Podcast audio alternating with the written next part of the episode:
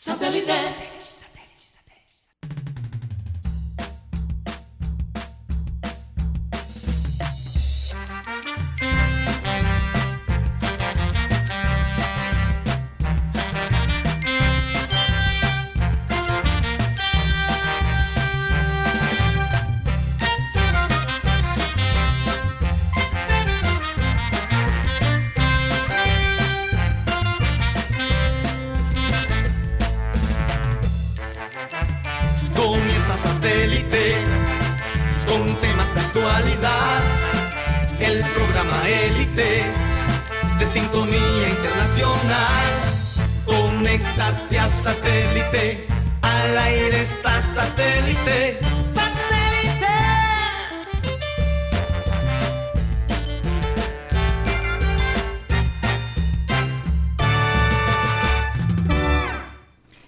Señoras y señores, bienvenidos a programa Satélite. Feliz de verdad de estar aquí en la ciudad de Barranquilla de nuevo, mi ciudad favorita en todo el mundo, no hay duda de eso. Les quiero recordar que estamos transmitiendo a través del Sistema Cardenal 1010 AM, también a través del TDT de Sistema Cardenal y de nuestra página web www.programasatélite.com. También recordarles que pueden comunicarse con nosotros directamente a través de nuestro WhatsApp 307 16 0034. Bueno, vamos a darle la bienvenida a la gente que forma parte del panel de satélite. Tenemos a Benjamín Gutiérrez, a Mateo Gueidos, tenemos a nuestro querido Yayito, que creo que Yayito eh, anda por ahí caminando por el estudio. Vamos a ver si lo acercamos un poquito más para que se vea. Y la gente de producción, bueno, tenemos también a Cyril Gaidos desde el estudio B, a la gente de producción Benji Bula, Tox Camargo, Alan Lara y quien les habla, Karina González. Bueno, comencemos. Y a estudio B, estudio C ahora. Así es. Vamos a comenzar el programa con la frase de siempre, pero esta vez quise hablar sobre la celebración, porque realmente hay mucho de qué celebrar el día de hoy. Eh, bueno, y se celebró ayer, ¿no? Eh, de todos el triunfo del Junior sobre Independiente Valle es, algo que, ha dejado a, mucha gente con la boca abierta. Y dice así la frase, advertir la vida mientras se vive, alcanzar a vislumbrar su implacable grandeza, disfrutar del tiempo y de las personas que lo habitan, celebrar la vida y el sueño de vivir, ese es un arte. Eh, cuando a tu alrededor ves partir personas de este mundo y te toca quedarte para lidiar con eso, ya sea con los recuerdos, con la alegría, con la tristeza. Poder ser feliz a pesar de las circunstancias y tomar la vida como por, como dicen vulgarmente, por los cuernos, hmm. ¿verdad? Y sentir que, que quién sabe cuánto tiempo vamos a estar aquí, que eh, no sabemos qué va a pasar mañana. Eh, tener esa perspectiva y vivir el día entregado a, disfrutar lo que Dios te ha dado es supremamente importante. Eh, de todos modos, pienso que el día de ayer, ese triunfo del Junior, esa estabilidad que al final demostraron y ese deseo eh, de, tomar esta oportunidad que la vida les daba, dadas las circunstancias, eh, en serio y con todas las ganas, demostró ese, ese marcador 4-0 que realmente 4 pudo... A 1. 4 a 1, perdón, que pudo haber sido 6 a 1, sin lugar a dudas.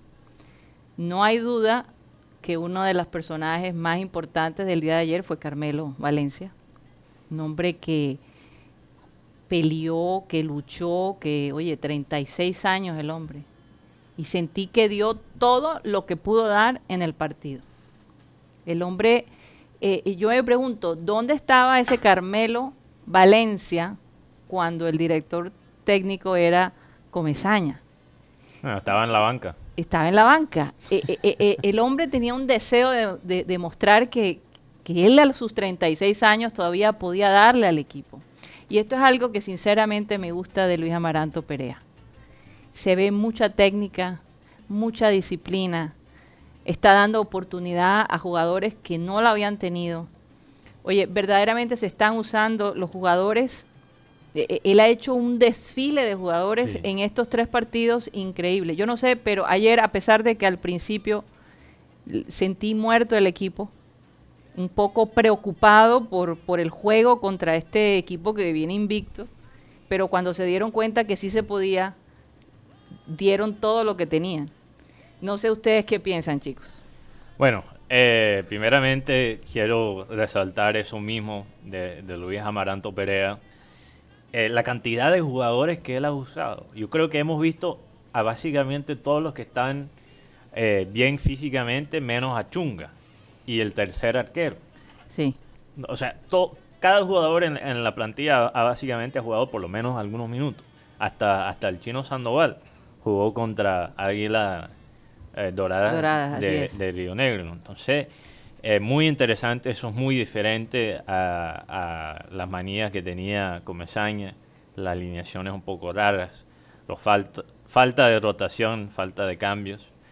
Em, y bueno, veo muchas cosas positivas eh, de Luis Amaranto Perea. No hay duda que, que sí hay unos cambios sutiles en la manera que está jugando Junior, pero antes de eso quiero decir, vamos también cogerla un poquito suave, porque ya veo como los dos extremos. Ya hay gente diciendo, ya hay gente que le está dando la caña, no, es que está el equipo está así porque todavía es el equipo de Julio, eh, no sé qué, ya le están bajando. Y veo el otro extremo, ya después de, tres partidos hay gente que lo está endiosando.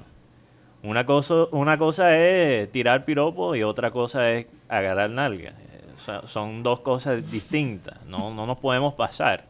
Vamos a ser lógicos y, y, sereno, eh, porque no nos queremos adelantar. Mira, pasó incluso con Carmelo Valencia en Twitter. Carmelo que, despreció como tres oportunidades para gol antes de, del primero. Sí. Em, ya en Twitter le estaban dando duro. Oye, dile a ese viejo. qué cambio después, ¿no? Yo vi en Twitter, dile, dile a ese viejo que ya le cobren, eh, que ya cobra la pensión, que ya se retira, que no sé qué va. Ya. y nosotros mismos, los, fanáticos, le estamos. Y mete un triplete. Primer jugador en seis años. Que mete un triplete. Que mete un triplete desde Aguirre, 2014. Primer jugador en la historia del Junior de meter un triplete en la Copa Libertadores. Oye, pero qué manera de retirarse el día que se retire. Sí. Esa oportunidad jamás, eh, eh, o sea, revivió el Junior Carmelo Valencia, el más antiguo, o digamos, vamos, ¿cómo le podemos decir? El más adulto. Más veterano. El más veterano del Junior de Barranquilla. Más experimentado. Y Karina, y, no entiendo lo que la gente quería, ¿verdad? Porque la verdad es que él estaba bastante, al precisamente no usarlo durante todo este tiempo, claro, los primeros dos o tres oportunidades, como dijo Mateo, era como práctica. Y, hasta cierto punto quizás estaba diciendo, tratando de convencer la defensa, mira, yo no sé lo que estoy haciendo, no me marques. Porque, baja la guardia, baja la guardia. Pero, pero la verdad, la verdad es que la verdad es que no es fácil después de tanto tiempo no jugar, eh, afinar. Él estaba afinando realmente su cosa, por, lo menos, el óxido. Por lo menos jugar como titular. Porque sí jugó obviamente en la Superliga donde entró como suplente, ¿verdad? Y, mar y claro, el gane. No es lo mismo. Oye, y a todas estas quiero decirles que ayer cuando Guti dijo 3 a, creo que dijo 3 a 0. 3, a 1. 3, a 1. Yo dije, wow, y, y, subestimamos. Yo, yo, le hice una promesa a Guti por como un, por lo menos un mes, no te voy a llamar salado. Ah, ok. Y te, te has ganado ese privilegio. Pero, bueno, con las buenas tardes, un brindis por el Junior. Así es, así, aunque sea con agüita por ahora. Yo quiero, yo quiero destacar cuando el, cuando el, cuando el partido con, con, con, Río Negro Águila Junior no pone a Carmelo Valencia tiene la banca, se empezaron a crear suspicacias, pero ahora uno atando, verdaderamente Perea sabía a dónde iba, qué iba a hacer con Carmelo Valencia, titular. Y por otro lado quiero destacar también de este equipo Junior a Edwin Cetré un jugador rápido que para muchos un tolosita más, porque no es un buen definidor, pero Ayer se vio un jugador que tuvo otra, otra diferencia que fue el pase que le pone a Carmelo Valencia. Si él juega así todos los partidos, él ni siquiera tiene que ser bueno definiendo. es que otra ya, ya, está creando goles. Sí, es el pase que le pone a Carmelo para el segundo gol. Y bueno, también, también destaquemos que Carmelo, a pesar de los pocos partidos que ha jugado, ha marcado cinco goles. Mira, Tres de Libertadores, uno sí, pero Guti quedó bien corto, ¿ah? quedaste bastante corto porque podría haber sido 5 o 6 a 1. Hasta 7 a 1. Sí, pues, yo recuerdo que ayer cuando Guti dijo 3 a 1, yo, no friegues Guti, yo creo que te estás pasando. pasando. Eh, o sea, es el Independiente del Valle, pero una cosa que dijo Mateo, y yo pienso que los jugadores del Junior lo hicieron, aprovecharon el hecho de que esta gente venía de, de la altura para llegar aquí una y mental. Y mental. Y al principio, al principio como que dijeron, ¿será? Pero cuando empezaron a ver los mm. distintos errores que cometían, dijeron, esta vez no nos vamos a dejar. Se aprovecharon de todos los errores que la gente del Independiente Valle, porque yo te digo una cosa, yo lo sentí bastante prepotentes al principio de estos jugadores. Es que ese equipo normalmente siempre juega así, con el arquero teniendo la bola casi un minuto. ¿Qué pasó? Al minuto 33 hay una jugada que para mí marcó el partido. Fue un balón que ellos estaban jugando entre ellos mismos y la bola la ponen a la izquierda. Y en ese momento aparece Didier Moreno en una presión alta y quita el balón. De ahí el equipo se le vino encima y bueno, ahí está. Mejor, mejor partido de Moreno. De los mejores de Didier Moreno con una camiseta del Junior. Sí, de los que, mejores. Que yo he visto. No, yo creo que es el mejor. No, yo vi uno, con Jaguares que fue muy bien. Sí, pero es Jaguares. Estamos hablando de Independiente del, Por Dios, Guti. Pero estamos, hablando... de partidos. No estamos hablando de rivales. Sí, pero, pero el contexto es importante. Si lo hace contra Jaguares, no es lo mismo hacerlo contra Independiente del Valle. Ahora, yo sí quiero decir, para la gente que está diciendo, ah, lo que pasa es que Independiente del Valle se ahogó aquí en Barranquilla. No, no nos dieron esa misma eh, esa misma excusa cuando Junior perdió 3 a 0 en, allá en, Ecuador. No nos dieron esa misma excusa. no se puede dar tampoco a Dependiente del Valle. La excusa de Ecuador fue, no, no, llevamos cuatro titulares. Junior tenía dos jugadores muy importantes. Por fuera. Por fuera, por favor. Pero no se sintieron. No se sintieron, pero, pero de todos modos, el hecho que, que ellos anotaron primero creo que fue el favor más grande que nos hicieron. Porque entonces tuvimos que sacar, salir a atacar y realmente para mí muchas veces y, la mejor defensa es un buen ataque.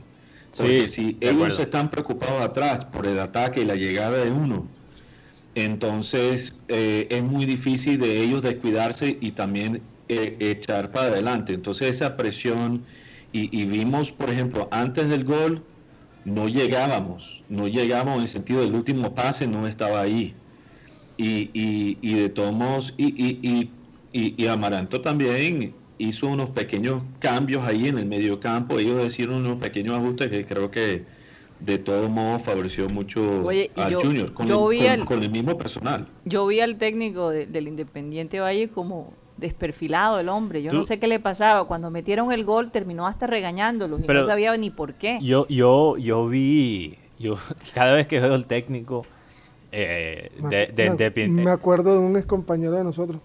Sí, igual. Del jefe de prensa de Junior. Ah, sí. Igualito. ¿Tú crees? Omar, Omar. Omar Barros igualito. No sé, no, no, no le veo el parecido. Ah, por el calvo. Mm. ah, no, yo me confundí. Yo estaba pensando en, el técnico de Barcelona de Guayaquil, porque el tipo siempre sale como una pinta así, estilizado, y ya al final del partido eh, parece como si hubiera envejecido 15 años. No, no, no. O sea, la eh, transformación del hombre increíble. Pero eso es, yo me confundí. Ese es el de Barcelona de, Guayaquil. Ah, ok. El de, el de Independiente del Valle es este español joven. Sí que parece, tenía como una pinta medio bohemio, tenía como... Bueno, el calor. Eso también. Pero él siempre... Siempre, es así. Sí, siempre es así. ¿Cómo que se llama? Ya se me olvidó el nombre. Ya se me olvidó el nombre, pero está bien, no importa. Em, pero, pero para hablar, porque, mira, yo estaba comentando a Guti antes, antes del programa. Si estamos hablando de la alineación, Amaranto Perea... Pero te sorprendió. ¿Te sorprendió la nómina? No, no, no me sorprendió. Yo creo que la gente le sorprendió bastante no ver a Rangel como titular, pero yo te digo, Rangel, perdóname, es un tortuón. Yo prefiero la velocidad de, de, Contra un equipo como Independiente del Valle, prefiero la velocidad de Carmelo Valencia, que aunque tenga 36 años, creo que está en el mejor estado físico de todo el equipo. y quizás de su carrera. Pero lo que ha cambiado eh, eh, Amaranto Perea no es la manera que se alinea el equipo en papel, es la manera como juega en la cancha. Es un junior más dinámico, más fluido, más fluido. Como Sainz hacía algo que siempre me sacaba la piedra, que él básicamente cuando Junior no tenía la, pelota, eh, los cuatro de los mediocampos se alineaban en una línea horizontal recta. Y después había Teo y Borja arriba. Y lo que hacía eso es que cuando recibía Junior la bola, era muy predecible que iban a, o sea, ya se sabía, el contrario sabía dónde estaba cada jugador porque siempre mantenían esa línea recta y eso es fútbol de hace 20 años. Un poquito más. Eh, o, sea, Perea, Perea, saluda para todos. Perea a tres, a tres conejos y una tortuga. Antes eran tres tortugas y un conejo. Exacto. Entonces, mira, esa rotación de los jugadores en el campo. Mira que Ginestrosa. La, la frustración mía mm. con Ginestrosa nunca ha sido su talento siempre ha sido que Ginestrosa a veces se veía completamente perdido los 90 minutos. Y Ginestrosa tiene una manía que, que, me, me, me, disgusta, que es cuando él recibe la bola no mira para arriba, no ve dónde está su compañero, pero ve a un Ginestrosa más enfocado y fue muy difícil la rotación de Fuentes y Ginestrosa por esa banda izquierda para Independiente del Valle, porque es mucha de todo modo, de, de todo modo me gustaría que saber que le echen a la sopa de Carmelo, porque que, ajá, échame un poquito de eso. Oye, 36 años y tener ese físico. No, pero por otro lado, eh, fíjate que le hicieron como una un meme, no sé si, si lo han visto, como Jesús. No sé si lo tenemos. De tantos memes que eh, hemos visto. yo pensé que era como de un santo. Como un santo, sí. Una, cosa así. El Sagrado Corazón. O el Sagrado Corazón. pero, pero yo creo que eh, no podemos ya a estas alturas realmente no se puede menospreciar el talento de una persona por su edad. Y tú incluso me hablabas, Mateo, que hay un jugador japonés que tiene 53 años y todavía está en la liga de Japón jugando. Sí, jugó, hoy. Kazuyoshi Miura. Miura. Kazuyoshi Miura juega en la liga japonesa, tiene 53. Y es el más joven. Debutó. no, no. Guti, ¿en qué año naciste? 87. Debutó un año antes que nació Guti. 86. 86. Y todavía está jugando. Y tú sabes aquí. Sabes está jugando fútbol más años que tú tienes vivo. Se, se, inspiró Supercampeones. Oliver Atom es inspirado por él. En Kashiyoshi Miura. Ah, no sabía eso. Bueno, bueno entonces, otro dato interesante. Fíjate. Kazuyoshi Miura tiene más años vivos que, que Paris Saint-Germain como club. Sí, porque París fue en el 70, ¿no? En el 70, tiene apenas 50 años como club, él tiene 53 Oye, y eh, el hombre, ahí lo estoy viendo en, fotos, se ve increíble. Parece, un estado físico. Parece un jugador de 30 años. Bueno, es que Unas cuantas arrugas, ya, las arruguitas. Pero, pero, pero, un estado físico pero, envidiable. Hablando algo de Carmelo, Carmelo es un jugador que donde ha ido ha rendido. El único equipo donde no rindió fue en América porque hubo amenazas de muerte y él decidió irse del equipo de la escuadra de la escuadra de Escarlata y recordemos que Carmelo estuvo estuvo afuera de Junior una semana porque no se había llegado a un acuerdo y ahí el técnico del Junior Comesaña ahí peleó peleó y bueno se quedó Oye, yo me pregunto hay estímulos hay como decir premios para los jugadores que anotan eh, en, en, en la copa eh, goles porque es que yo me imagino, bueno, tú sabes que a veces... Porque el máximo goleador del torneo gana un premio. no, no, no, pero yo digo el equipo mismo, el club mismo. ¿Hace alguna, un bono, una compensación? Ah, me pregunto yo porque... Esa parte sí la manejan internamente. Mm. Depende del contrato. Por, por ejemplo, Borja sí tiene unos incentivos... Con otra persona. Eh, con otra persona con DAE, pero, pero todavía tiene...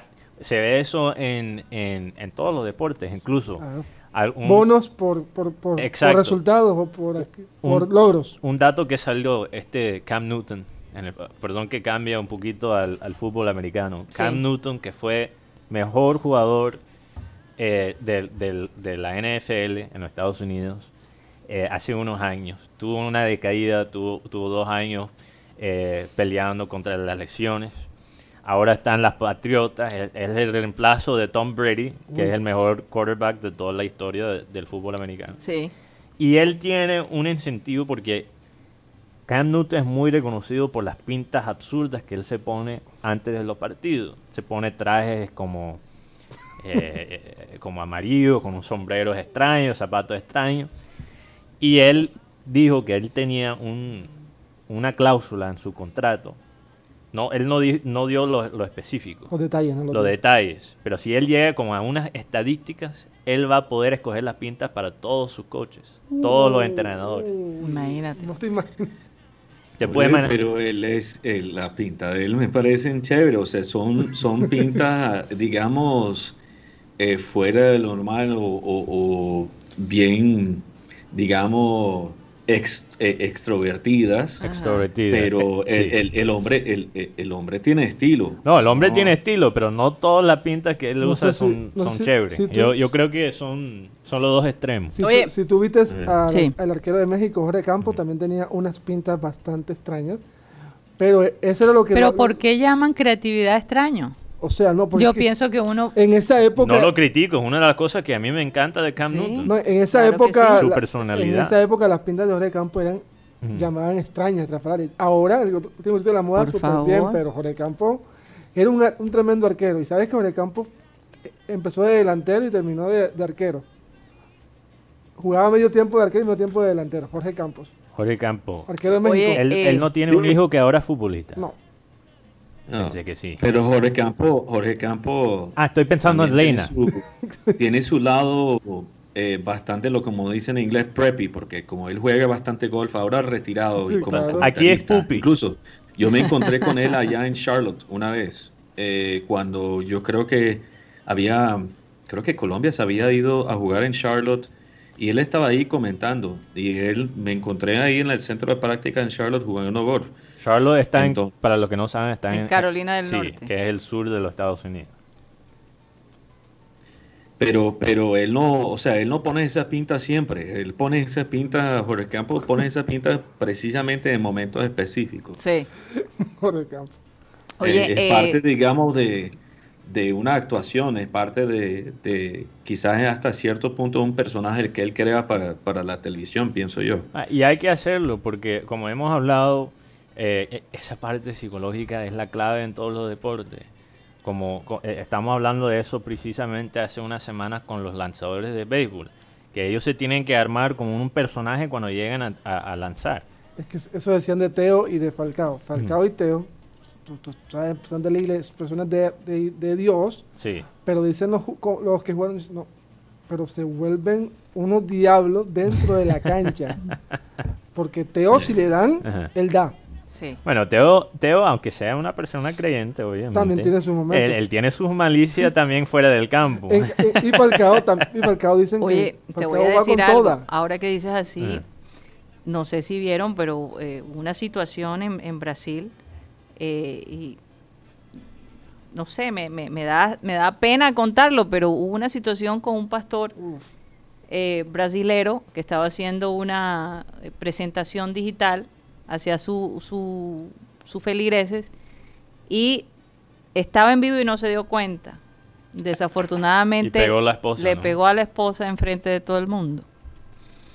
Y después entonces empezó a hablar de la paz, de, del amor familiar. del amor familiar y todo. Así que yo te digo, no hay nada oculto en este mundo que no se no sé. Yo, hago, una pregunta. Especial, perdón, Guti, especialmente hoy en día en este mundo digital donde todo se destapa. Volviendo donde todo se destapa. mira, y, no es oculto que yo sé que Iván Garrido tiene un pantalón de cuadros en su closet que es de colores blanco, negro y rojo, que lo va a sacar esta noche precisamente. Para, para lo de Hit. Pero sigue, Guti. Que Vamos a, ver qué pasa. Yo, bueno, yo, una estadística que estaba viendo, Junior tiene en sus cuatro delanteros 580 goles en toda su, en toda su carrera. ¿Cómo hace? Entre los cuatro. Entre los cuatro, entre Carmelo, Teo, Borja y Rangel. Ajá. Más de 30 títulos, más de 14 botines de oro. Dos reyes de, de Dos reyes de América. O sea, Junior tiene cómo, cómo hacer para que aprovechar estos cuatro, estos cuatro talentos sin desperdiciarlos porque se ve que hay una hermandad en el grupo, porque por ejemplo, Tutunendo y Borja son muy llaves, Cuando ayer que hizo Tutunendo es Carmelo Valencia. Sí, para los que no saben, Tutunendo es un pueblo del Chocó, por eso le dicen así Tutunendo. El tutu. Y hay una canción de Camilo, que, es el esposo de Baluna, que se llama Nadie como Tutu, entonces por eso de ahí quedó el Tutu. Nadie como Tutu. Pero se ve una hermandad en el grupo y bueno, Perea dijo algo que me, gustó, lo que hablábamos al principio, hay que aprovechar todo lo que tenemos. Y todos los jugadores han jugado, excepto Jefferson Gómez por lesión, Reinaldo Fontalvo, arquero, tercero, y Chunga. Los demás todos han jugado. Pero hasta cierto punto es una manera también de mostrar a los fanáticos y al mundo, ¿verdad? Eh, eh, lo que el Junior tiene. Lo que era como si los tuvieran escondidos allí. Sí, y, muestra que el sistema que está usando eh, Amaranto Perea funciona con, cualquiera, con cualquiera. Porque, mira, yo, tú sabes que, ustedes saben que que yo Teo como jugador, uno de mis favoritos jugadores de todos los tiempos. Pero esa vaina de depender de un, de un jugador. De un jugador que ya tiene su edad, que no puede jugar los 90 minutos cada partido. Y este fútbol de presión no puede jugar. Estresante. Oye, yo me imagino que... Mira, dos años de eso y Guti ya ¿Te tiene imaginas si el Metropolitano hubiera estado lleno y ya cuando finalmente sale... Mm. Carmelo Valencia. ¿Tú te imaginas ese aplauso tan increíble que le hubiéramos dado a Carmelo Valencia? Aunque, aunque yo te digo, después de los goles Nosotros que había aplaudimos digitalmente. Sí, el primer tiempo... Óyeme, como para quitarse el sombrero. De acuerdo con Mateo, todo el mundo decía, oye, mete a Rangel. Pero uno ve a Carmelo y Carmelo no se vio desesperado. Eso fue una de las ventajas. No, sí, y lo otro, se rindió. La que, rindió, la que le quedó ahí, le quedó ahí la mandó a guardar. Ese primer gol de Junior tiene dos ingredientes muy importantes. Lo primero, el resarcimiento del error de Rosero, porque cabecea Rosero, ah, pega en el palo. Y lo de Carmelo, estaba ahí para definir. Así que ahí está el Junior, ganó cuatro partidos ganados de cinco de, post pandemia. pero yo entendí, entendí la ansiedad, espera, entendí la ansiedad de los fanáticos por las redes estaba bien pendiente de las reacciones. Como, como no se puede escuchar esos insultos en el estadio, el Twitter ha, reemplazado eso. Sí, interesante. Em, pero, pero entiendo la ansiedad porque Junior ese primer tiempo tuvieron muy poca posesión. Pero un Junior con muy poca posesión y muchas ideas es un Junior que puede llegar lejos. Y mucho Me gusta ese estilo. Entonces, yo entiendo la ansiedad porque cuando hemos visto Junior tener muy poca posesión con Comesaña, hemos visto muy pocas ideas. Entonces, eh, eh, la gente ya estaba diciendo, Independiente del Valle va a Barranquilla a entrenar, ya estaban bajando la caña. Por ahí leía uno. Eh, y, pero, pero la verdad, incluso aquí mismo en el equipo ya estaban mm. diciendo lo mismo. Sí, sí, sí. Don Fuad, Don Fuad debe estar muy contento de todos modos que se está usando todos los diferentes jugadores de inversión que han hecho. eso es bueno para, para el valor pero tú sabes que la gente está diciendo, no queremos otro técnico. Queremos darle la oportunidad. Pero no, no, no, hagamos esa pregunta como le, hicieron, le hizo un periodista. O sea, le preguntó, ¿usted sabe que estamos buscando otro técnico? es normal que busquen otro técnico. A mí no me preocupa, dijo Amaranto Perea. y Amaranto Perea dijo, mi obligación con el Junior es estar hasta el final del año. Después de eso vamos a ver. Y, y, la cosa, la última cosa que quiero decir sobre, sobre él y el Junior es que lo que más me gusta de Amaranto Perea es su serenidad. Cuando está allí en, en la cancha, cuando está hablando con la prensa, e, es, un tipo que no se va a dejar perratear. Para celebrar. Y, y, además que sabe lo que tiene y sabe usar lo que tiene. Exacto. Exacto. Y que esté desconectado de algunas cosas aquí en Barranquilla hasta ahora me parece muy bien. Porque no se va a poder intoxicar no se va a poder intoxicar. Bueno, vamos a quedar allí. los carnavales. bueno, serán los carnavales del 2022. De los 2021, sí. Del, sí, los 2022. Oh, porque 2021 no creo que, suceda. No, ya 2021. A este punto difícil.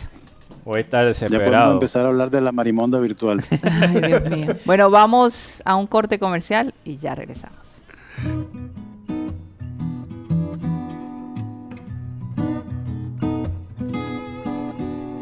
Que debían una plata. Ajá. Y el profesor Antonio Julio primero decía. Ah, ¿no le pagaba usted tampoco? No, por favor. Eh. Entonces decía, no aguanto más a estos italianos. El del equipo de que es un italiano. Nuncio. Nuncio. no es Nuncio Apostólico, el Nuncio, el nombre no es Nuncio. Eh, profe, aguántese. no aguanto más. Él, tenía una monita acá. Tengo una mona que todos los días dice la palabra giro, giro. Y no llega. Y, se, rebota el profesor. cuando eso tenía creo que 80 años ya. Más o menos, sí. Y se le mete a la, a la ferretería grandísima que tenía el italiano y lo entre el mostrador, no había por dónde salir, lo arrinconó. Tú hoy me pagas por dos razones. Y el italiano le dijo, ¿y yo cuál es la primera? La primera es que no quiero estar más en este equipo ni en esta ciudad. ¿Y cuál es la segunda? Y saca un mataganado de atrás. Que yo tengo este cuchillo. Y como no me pagué, te mato. Y yo le págale todo a ese viejo loco. Oye, el temor es una vaina de nada. Oye, pero después la anécdota sigue porque dice ¿cómo te parece? Le pongo yo la plata a la mona el giro y me dice, Mona, recibiste la plata. Y me dice, mojada, ya te puedes quedar porque tengo la plata acá, que era lo que yo quería. Si te quieres quedar en Venezuela, quédate. y, le dice el profesor Antonio Julio, bueno, lo que te mandé es el menudo de lo que me dieron. Dice, ay Julio, tú todo lo coges en serio.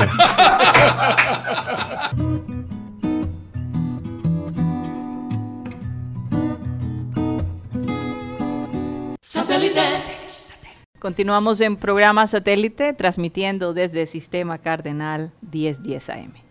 Qué divertido ese Remember Time de Abel González Chávez. Es increíble. Es, eh, la gente cómo le encanta. Y recuerden que a las 5 y 30 de la tarde tenemos el Remember Time completo. No, yo, estoy en el Remember Time completo. Al fin. 2000, No, e, e, esa parte que escucharon por la parte radial es los últimos dos o tres minutos. Yo estoy al principio entonces, si me quieren escuchar... ¿Cuando tenías cuántos años, Mateo? Yo tenía como unos 18 años por ahí, o quizás menos. Quizás... No, tenía 18. Mm. Iba para 19. Oye, un saludo para Tony Ariza y su esposa. Eh, nos, está, nos mandó fotos diciendo, qué bien se ve Guti en 4K. En 4K.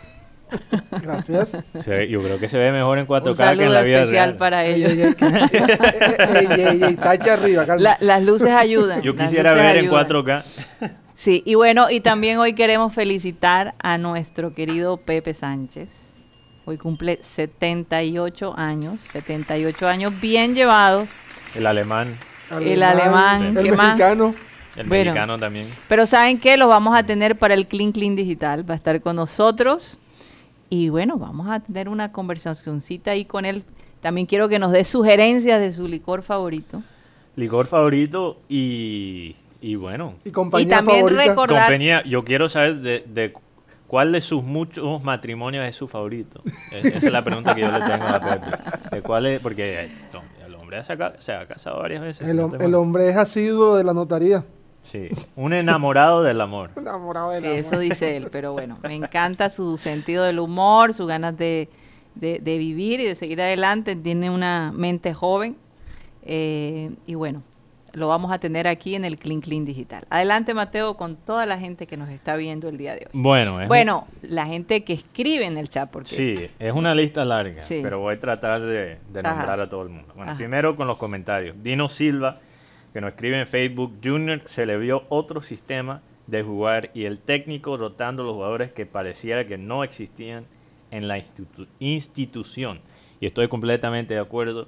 Hemos visto, como lo hemos dicho antes, hemos visto un Cariasco renacido, con más confianza. Con más confianza. y, y, libre, quizás para, de verdad, porque eso es lo bueno de tener un técnico nuevo y quizás por eso hay siempre ese impulso cuando llegue un técnico nuevo, aunque Amaranto ya estaba ahí. Que estuvo en carnavales del 2020, sí. estuvo, él estuvo aquí ya. Pero, pero lo que pasa es que Cariaco, cuando se te va ese técnico que para ti es como una pesadilla, si entres te sientes suelto. Yo me imagino que eso es lo que está pasando con Cariaco. Yo no sé, yo todavía me preocupo si, si, si ponen, y hasta, hasta ahora no lo ha hecho, pero si ponen a Cariaco como la figura de Junior creo que estamos en problemas. Pero, nadie, ha mejorado un poco. Nadie está diciendo eso. Y, mira, como alguien que quizás puede entrar de la banca o que lo pongamos a jugar contra Águilas, Jaguares, esos equipos. Bueno, Jaguares ya no está en, la Todavía está en la primera división. Ah, ok, perdón, me confundí. Pero esos equipos, ok, que van a, a defender, se van a quedar más atrás poner a Cariaco como titular tiene sentido. Pero me gusta con una opción de, este lado. Adelante, Mateo. Con, eh, también Víctor Roa, que dice, viva satélite, viva el fútbol, viva el carnaval. Saludos desde Green Acres, Florida. Nos está escuchando desde los Estados Unidos. Qué rico. También un saludo a Mr. Oso Jr., que nos escribe en YouTube. Le recuerdo que Mr. Oso Jr., ese es el usuario de él, eh, nos dijo, oye, mejor que Comesaña se vaya a dedicarse a, los nietos. Y aquí dice, buenas tardes, saludos al panel, gracias a Dios Comesaña me hizo caso y renunció a tiempo y se dedicó a sus nietos. Estoy completamente de acuerdo. Eh, qué bueno para él. También un saludo a Billy Villanueva, Enrique Martínez, Cristóbal Rivero, Rodolfo Reyes, Luis Caballero, Benilda Vergara, José Ayala, Joaquín Pérez, Freddy Calzo, que está en Acarigua, Venezuela, Jorge Álvarez, Julio César de la Hoz, Álvaro Ortiz, también Jesús Puerta, Abelardo Pico, José Ruz, Henry Torregrosa, Juana Buchave y muchos más. La lista es larga, entonces no puedo nombrar a todo el mundo. Y también un saludo a los oyentes que obviamente nos están escuchando a través del canal 1010 AM y todas nuestras plataformas digitales. Así es. Bueno, y hablando con nuestra querida Lina Scarpati, que está allá en Italia, les cuento algo, ayer estábamos hablando del caso de Suárez, el hecho que hizo trampa en su examen, ¿no? Para hacerse ciudadano eh, italiano, ¿no? O para que le dieran la residencia. El examen era, era, para, hacerse ciudadano. Sí, para hacerse ciudadano. Para hacerse ciudadano. Bueno, nosotros ayer hablamos de una manera muy superficial, pero Lina Scarpati, en un corto mensaje, nos explica lo que está pasando en Italia a raíz de este suceso. Ella es barranquillera. Ella es barranquillera. En Boloña, Italia. vive en Boloña, Italia. Y les cuento que eso ha sido un alboroto tremendo. Esos eh, actores famosos, eh, digamos, gente del gobierno, eh, líderes de las comunidades, de, de una serie de inmigrantes. Bueno, eso ha sido una verdadera locura porque se burlaron del gobierno italiano. Entonces vamos a escuchar lo que Lina Scarpati, la explicación breve que ella nos da de todo lo que está pasando a raíz del machetazo que básicamente metió Luis Suárez. metió, metió sus dientes al sistema. Oye, sí, metió los dientes al sistema italiano. Vamos a escuchar a Lina. Hola Karina, sí, no, el escándalo de este señor sigue. Te digo que el escándalo ha sido bastante eh, grueso, más de lo que ustedes se pueden imaginar, porque, a ver, se han levantado personalidades no solo del mundo del espectáculo, yo me imagino que tu hijo tiene que saber quién es eh, Alessandro Gassman, el hijo del gran Vittorio Gassman, ¿no? uno de los actores más importantes que dio Italia hacia Hollywood en los años 60, 70 Em, se han levantado personalidades del mundo del espectáculo, personalidades, eh, asociaciones. Se ha levantado todo el mundo a decir que cómo era posible que él hubiese hecho lo que hubiese hecho para obtener una ciudadanía cuando no sabe 2 más 2 es 4, porque no tiene idea, y eh, eh, pronunciarlas en italiano, porque como evidentemente tú lo sabes, la Juve había, se, había, como se dice, agotado los puestos para jugadores extracomunitarios. Por eso fue que eh, intentaron darle eso.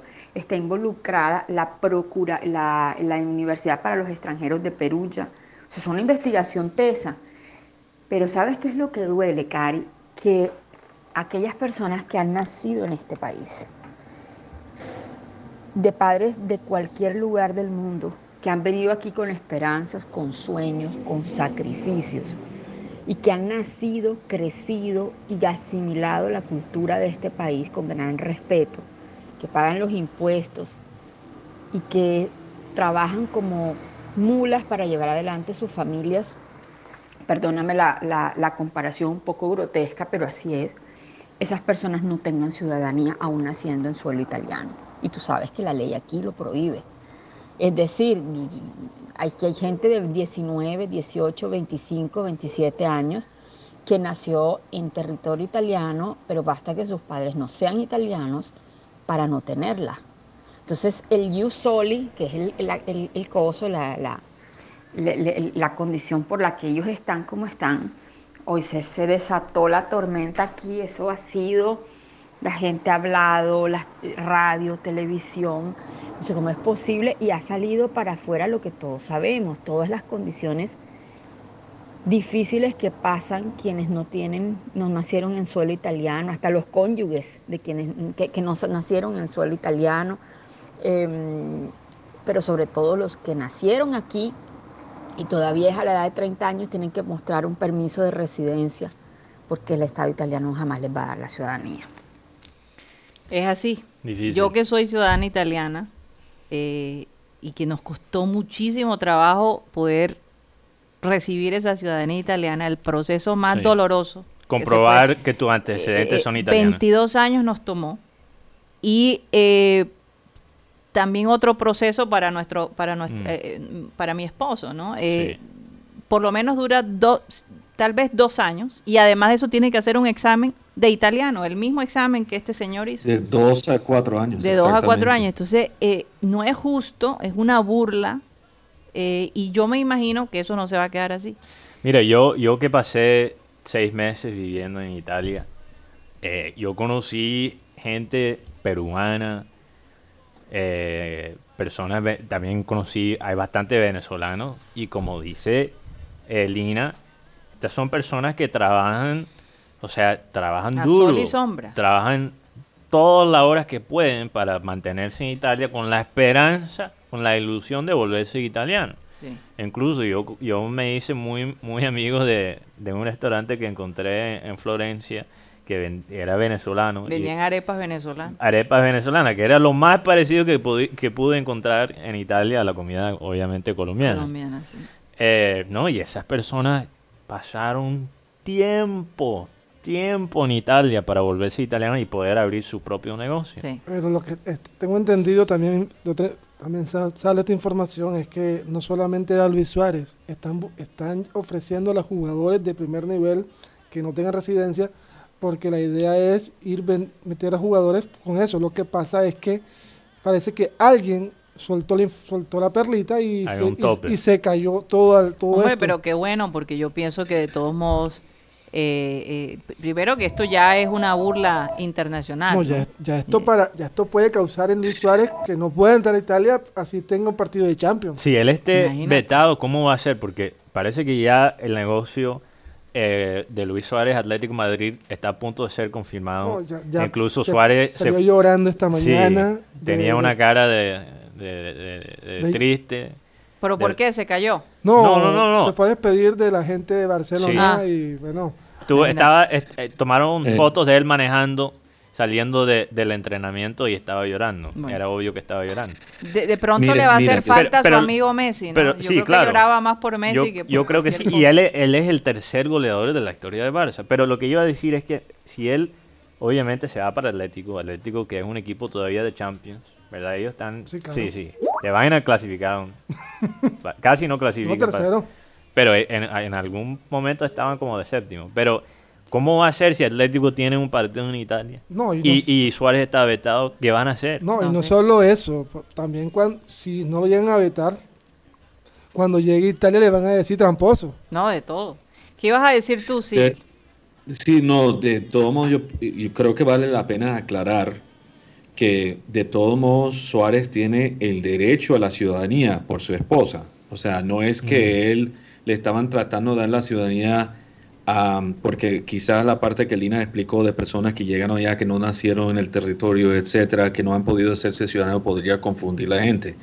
Él, por la esposa tener eh, la ciudadanía eh, italiana, él tiene el derecho de aplicar para esa ciudadanía e incluso los, cónyuges de, ciudadanos pueden trabajar en trabajar en territorios europeos sin ningún problema. Sí, como eh, una la cosa es, aquí es la cuota en el, equipo de, no ciudadanos, como se explicó antes, eh, y el hecho que se brincó. Pero también creo que vale la pena quizás preguntar Italia quizás debería, si él lo ellos pues lo pueden hacer en 15 días para Suárez, ¿por qué no lo pueden acelerar para todo el resto de la gente también? O sea, sí, yo creo que Italia tiene que entrar un poquito al siglo al siglo XXI por, un poquito en su proceso. Y no al siglo XXI aquí en Barranquilla. No, no, eh, al siglo XXI. No, yo creo que nosotros, perdóname Mateo, pero yo he notado que aquí el sistema no, no, es tan malo como el sistema. No, estaba hablando de, Ah, siglo XX. ¿Qué pasa, Cari? Oye, me, cogieron fuera de base. y yo pensando... ya yo nada más bien... No estaba criticando el sistema de Barranquilla inmigratorio. Yo te digo, no es por nada, pero el, sistema funciona mejor aquí que en Italia. el barrio chinito sí está en el siglo XXI. Yo quiero, yo quiero felicitar. hasta Guti lo captó. Ah, imagínate. Óyeme, yo quiero felicitar. estás entrenado. Ella todavía está mentalmente en Santa Marta. Quiero felicitar también a la gente de, la gobernación porque le hicieron un homenaje a la señora Gloria Plata. Ah, y la oficina de pasaporte se llama Gloria de Plata. Pasaporte, claro que sí, tuvimos el privilegio de, de conocerla. Ella tuvo un detalle especial que nunca pudimos agradecérselo personalmente, pero bueno. Sí. Qué lástima, pero qué, qué bonito ese detalle. pero es que 30 años, ¿no? pero incluso, aunque, aunque Suárez, regresando a lo de Suárez, aunque Suárez tenga el derecho de, de, tener la ciudadanía, ese, ese, examen de italiano no es cualquier cosa. El, el promedio de terminar ese examen es dos horas. Dos horas y lo terminó en 15. Pero no, 30 minutos. Ah, sí. Eh, eh, lo pregunta mía es por qué no. es un tema aparte, por eso digo, yo nada más estoy hablando de, de, aclarando y como digo, la crítica de todo en todos los puntos de vista, la crítica es válida, ¿no? Pero nada más aclarar que para que la gente sepa que de todo modo él sí tenía el derecho a la ciudadanía, simplemente que se brincó un proceso de dos a cuatro años y, para 15 días. Es que, es que yo mirando, mirando cómo se dio todo, yo creo que aquí hubo la misma gente que le pudo hacer el trabajo, tuvo que haber también como que soltado la información. Porque qué raro que ya él teniendo la ciudadanía o, o habiendo el examen, se suelte algo desde Turín. Imagínate. Entonces, entonces... Bueno, acuérdate, Guti, Turino, Torino tiene, Turín tiene dos equipos, tiene a Juventus y, el Turino. Entonces, quién sabe, quizás ah. el, el, jefe de la oficina era de Juventus y uno de los empleados era de Turino. Y entonces llamó y que ah. acá, pero estoy escuchando. Pero también siento... Eso es, que yo, es el cuento que yo he armado. Pero yo también pienso que también fue la forma de decirle al Inter, ah, bueno, como yo no lo firmé, lo vas a firmar tú, no, tampoco vas tú. Bueno. Porque por ahí decían que ese era el tapado llevarse a Vidal y llevarse a Suárez para Inter. Imagínate, si Suárez ya era odiado en Italia por morder a, a Y se van a encontrar en, el, en la Juventus. Imagínate ahora, después de esta vaina, de la trampa. Tramposo. Eh, el, hombre, yo no sé cómo qué va a pasar. Eh, cómo va a ser de verdad para jugar en, Italia. Esa parte no la lo tengo Lo que sí está confirmado y es, bueno, en próximas horas se podría la oficialización de Suárez con Atlético de Madrid. Ya Morata del, pasó de la Juventus, del Atlético a la Juventus. ¿Eso se anunció oficialmente o no? Lo de Morata. Sí. Sí, ya. Oigan, ¿y cómo se portó la gente en Barranquilla anoche? No hubo ningún, yo no vi ningún tipo de, complique, la gente como que... En la celebración. Sobre todo alrededor del Metropolitano. bueno, yo no, yo no, no tengo, tengo entendido que, que, fue el mismo operativo que se hizo en el, en el Romelio. Varias, varias patrullas de, anti, de COVID, varios cordones de policía, varias vallas, pero pero creo que había gente afuera celebrando. Pero, pero no se pasaron. No se pasaron. Sí, no te voy a decir algo. Ahora que entramos al, eh, a Barranquilla y, pasamos por el mercado, el centro, eh, me quedé un poco preocupada. Por la, la cantidad de gente. la cantidad de gente. es la primera vez que veo algunas personas sin tapaboca. Sí. Y, y no sé, me, me, me causó mucha preocupación. yo sí voy a decir, hay, hay preocupaciones que tengo con el centro y, y son, y yo creo que son eh, estaban ahí antes de la pandemia. Yo creo que el centro el centro está bueno, es mm. una crítica, el centro está muy mal diseñado en esa parte. Ahí hay que hacer algo. y, con seguridad que más adelante algo va a pasar. Además, salió una crónica el tema De las, el tema de las aguas sucias. Sí, no. El trabajo, por ejemplo, cuando, cuando no, no había pandemia, tú, tú mm. pasabas a una calle del centro y tenías aquí como 20 cosas así. La calle era muy chiquita, era muy, muy pequeña y tú estabas expuesto a que te atropellara un bus porque tenías que ir por, toda por todo el medio. Mira, eh, salió una crónica, si no estoy mal, creo que en el Heraldo. El del callejón. Sí. El callejón del... Y que estaban hablando sobre estas experiencias que ha vivido la gente que trabaja en el centro. es una cosa impresionante. Increíble. De verdad que tenía ratico que no pasaba por ahí y me pareció la cosa bastante caótica. Incluso creo que, yo creo que la alcaldía o la gobernación está haciendo un concurso para como ayudar a, rediseñar el centro. Sí, rediseñar pero el problema, el, problema aquí no es el, diseño, el problema es que muchas veces el gobierno mm. les hace unas, ¿cómo se llama? Son unas chozas, la, chozas para que hagan su trabajo, pero mm. la gente no, la deja tirada la choza y se, y se sigue metiendo en la, en la misma en la misma claro. hay, es una hay que reeducar un poquito también son las dos cosas. Son las dos cosas no puedes echarle toda la culpa a la gente ni al gobierno ni a sí e, e, es una mezcla de cosas. Es una mezcla de cosas pero son muchos años y, muchos y te digo para Barranquilla sería increíble tener un mercado en un centro bien diseñado y porque yo te digo una cosa mucha gente no coge por mm. el lado nuevo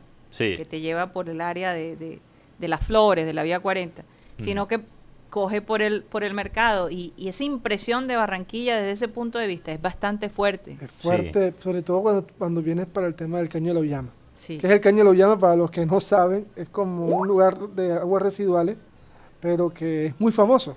Mira, yo, eh, yo estuve en Sicilia. Sicilia que pasó... Saludos a Cecilia. Sí, Sicilia que pasó, eh, la isla de Sicilia obviamente por la guerra contra la mafia, pasaron unas épocas muy similares a lo que pasó Colombia. En, unas épocas, en los años 80, 90 también, eran eh, épocas muy, muy violentas. Y, Sicilia eh, estaba en caos. Una de las cosas que han hecho ahora que las cosas se han calmado, han podido bajar la violencia y la corrupción, es invertirle a los centros y a los mercados de cada ciudad porque ellos saben que eso, eso se vuelve un punto turístico. Por ejemplo, en la ciudad de Catania, que si no estoy mal es la ciudad más grande, Catania y Palermo son las ciudades más grandes de Sicilia, ellos tienen el mercado de pescado. Ellos básicamente limpiaron todo eso, hicieron, no sacaron la gente que trabajaba ahí por décadas. No se puede. No se que eso no se puede hacer, no se debería hacer. No sacaron la gente, pero le ayudaron a organizarse. una mejor Mira, y no ha perdido su carácter. Tú todavía ves eh, eh, los viejitos comiendo pescado y, unos platos allí. Oye, pero es que también es un punto Jugando dominó y, se Tú sabes lo rico que es ir al mercado a comprar tus verduras. Primero ah, que el precio es mucho más barato. Muchísimo mejor. ¿Verdad? Y es un verdadero placer. Hablando de, pesca hablando de pescado, bueno, hay una, hay una parte que se llama Plaza del Pescado aquí que sí la han ido remodelando y es muy bonita, pero todavía falta mucho, mucho trecho por trabajar. Porque mi, mi, mi, mi, temor es que van a coger el centro y si lo arreglan van a sacar a toda la gente que depende de eso. Es muy difícil que lo puedan hacer no solamente por, por costumbre, sino por ley. Porque tú no puedes mover una persona que tiene, tiene, tiene un tiempo, viviendo un tiempo ahí porque por ley, por ejemplo, o sea, que ya tiene 20, 25 años viviendo en un sector, es en un, ya eso es de él. Pero tú sabes lo que hace una persona te, ofrecen una plata para que te y después construyen lo que ellos quieren ahí. Oye, y, y cambiando de tema, así como los locos. como, como, como Lucas y. ¿cómo, ¿Cómo se llamaba Lucas y.? Chaparrón Bonaparte. Y Chaparrón Bonaparte. Chaparrón y Lucas. Eh, ya Electricaribe se fue. En octubre. en octubre. Ah, todavía falta. Primero de octubre. Dios mío. Ya vas a ver que la última semana nos van a quitar la luz. Eso, eso es lo mínimo. Oye, por cierto, hoy 200 barrios sin agua. Sí, sí, 200 barrios sin agua, qué cosa. Hasta las, creo que a las 10 de la, noche. casi toda la ciudad. Bueno, pero venían avisando hace rato, entonces la gente se preparó. Sí, se bañó. Pero de igual. Oigan, para el Clean Clean Digital tengo un mm. tema muy interesante, aparte de tener a, a nuestro querido Pepe Sánchez con nosotros. Y es sobre este psicólogo botano, Juan David León Gómez, que recibió un premio un certificado de los IG Nobel, que son los, eh, los, son, eh, digamos, le hacen la oposición a, los premios Nobel, ¿no? Sí, eh, son, son unos premios Nobel para, para estudios, porque obviamente los premios Nobel le dan a ese premio a los estudios que han cambiado el mundo, el que, mundo sí. que han ayudado con el progreso de la humanidad. Estos premios Nobel son para las cosas quizás más curiosas, más extrañas. Más, De, replay. Sí. Y les voy a contar que este señor, este bogotano, se ganó él junto con ocho mm. compañeros el premio IG Nobel gracias a un estudio que hizo sobre el beso. Uy, interesante. Muy interesante. bueno, Pepe Sánchez es un experto. ¿Qué países se besan más? ¿Qué países se besan menos? ¿Qué población? ¿Qué, qué estratos se besan más y qué estratos se besan menos? Hay una serie de cosas y curiosamente habla de por la importancia del beso. Okay. Eh, no hay duda que el beso definitivamente es como la prueba un poco de lo que podría ser más adelante, ¿no? Entonces, eh, es un tema bastante interesante que lo vamos a tratar en el Clean Clean Digital, para que estén pendientes. Rápidamente, un saludo a Álvaro Santiago Ortiz, que dice, Mateo, con todo el respeto, no se dice intoxicar, sino intoxicar. Muchas gracias, Álvaro. Siempre, intoxicar. siempre. Dijiste intoxicar y yo ni siquiera oí. Intoxicar, perdóname, ahí se me salió la lengua gringa. Sí, es intoxicar, claro que sí. bueno, y si quieres escuchar cómo hablaba hace cinco años el español. Te, te invito al Remember Time. remember, time, de hoy. Oye, me lo voy a definitivamente ver completito. me da un poquito de pena, Antes, pero está bien. después. Antes y después. Bueno, se nos acabó el tiempo en mm. Sistema Cardenal. Mateo, recuérdale a nuestros queridos oyentes dónde nos pueden seguir al Clean Clean Digital. Bueno, seguimos por Abel González Satélite en Facebook, también nuestro canal de YouTube que está en nuestro sitio web programasatélite.com. También nos pueden escribir a través del 307 160034 y bueno, estamos en la plataforma de Spotify como podcast y la aplicación de radio digital que es Tuning In, donde estamos como Radio Caribe Sano. Así es. Bueno, nos despedimos de Sistema Cardenal. Gracias por estar con nosotros. Recuerden que estamos de 1 y 30 a 2 y 30 de lunes a viernes. Muchísimas gracias y nos vemos mañana. Y ahora empezamos el Clean Clean Digital. La media hora sin reservas, sin límites. Comenzamos ya. Comenzó el Clean Clean Digital. Aquí tenemos nosotros nuestro Clean Clean Salud a todos. Hoy sin licor, pero uno de estos días eso va a cambiar. Hay que encontrar el pero patrocinio. pero la gente no lo sabe. Por favor, por favor. Esto tiene pinta de... Esto podría ser un Cuba Libre. Bueno, hablemos un poco de la bebida que tenemos en la mano. Es una bebida traída del exterior del país. Es burbujeante. ¿Cómo habla de alcohol si ni siquiera toma cerveza sin... Pero estoy hablando de la bebida, de la bebida que tengo en la mano. es una bebida bastante conocida, así que salud para todos nuestros oyentes. Oye, Mateo, eh, bueno, ya tenemos a Pepe Sánchez con nosotros. Producción. Me parece que todavía estamos haciendo la conexión. Cuando Pepe ya esté, que hable de una vez, que ¿verdad? Eh, ¿Cuál es tu, tu bebida favorita, Mateo? Alcohólica. Alcohólica, sí. ¿Cuál es mi cóctel favorito? Mm yo creo que sería, el, sí, Cuba Libre. Un Cuba Libre.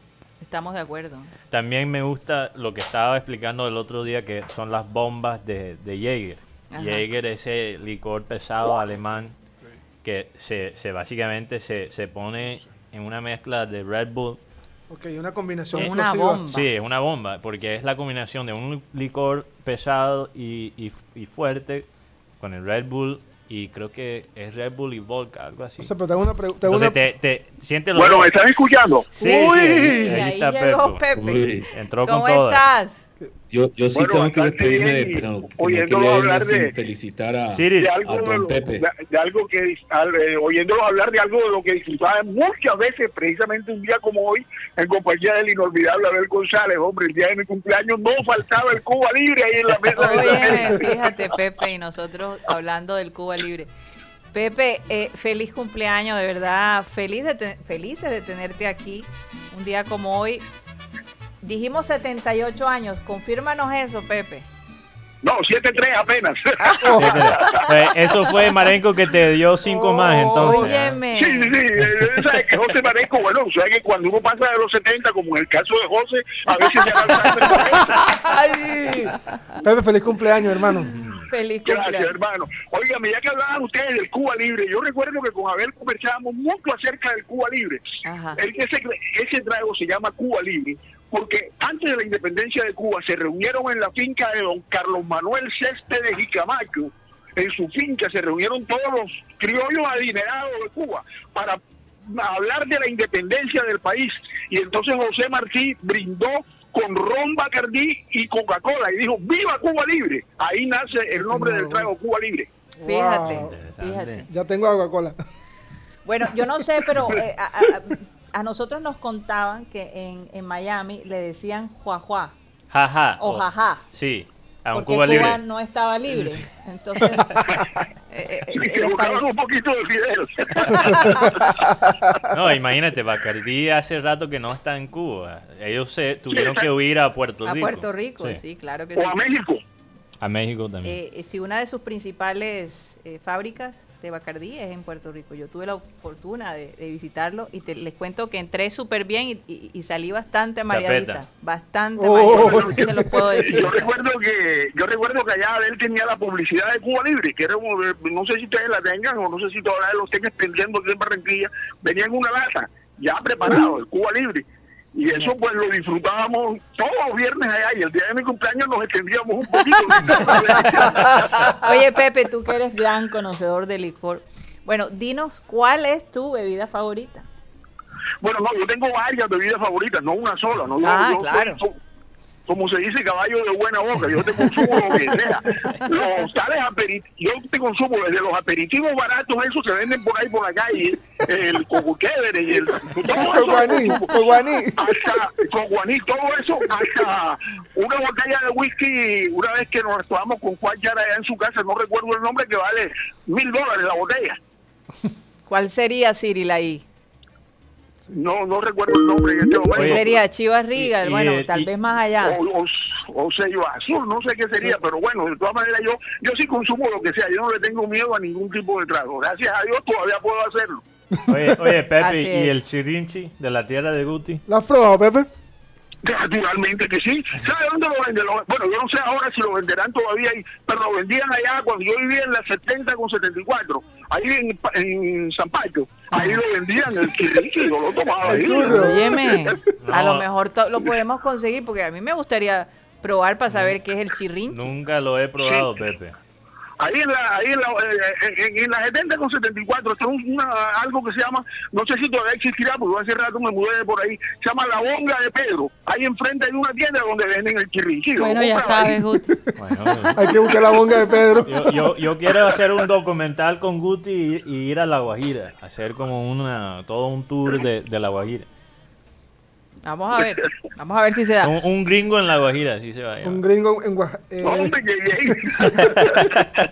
Oye, Pepe, yo les contaba a los oyentes que este señor, este psicólogo bogotano, ganó un premio, eh, es un premio satírico, es un premio que eh, es la oposición de los premios Nobel, porque realmente destacan estudios que no, digamos, no solucionan nada, pero de alguna manera son curiosos, ¿no? Sí, iluminan ciertas, ciertos temas que no son quizás los más importantes. Los más importantes del mundo, pero eh, eh, eh, la investigación de él fue sobre el beso.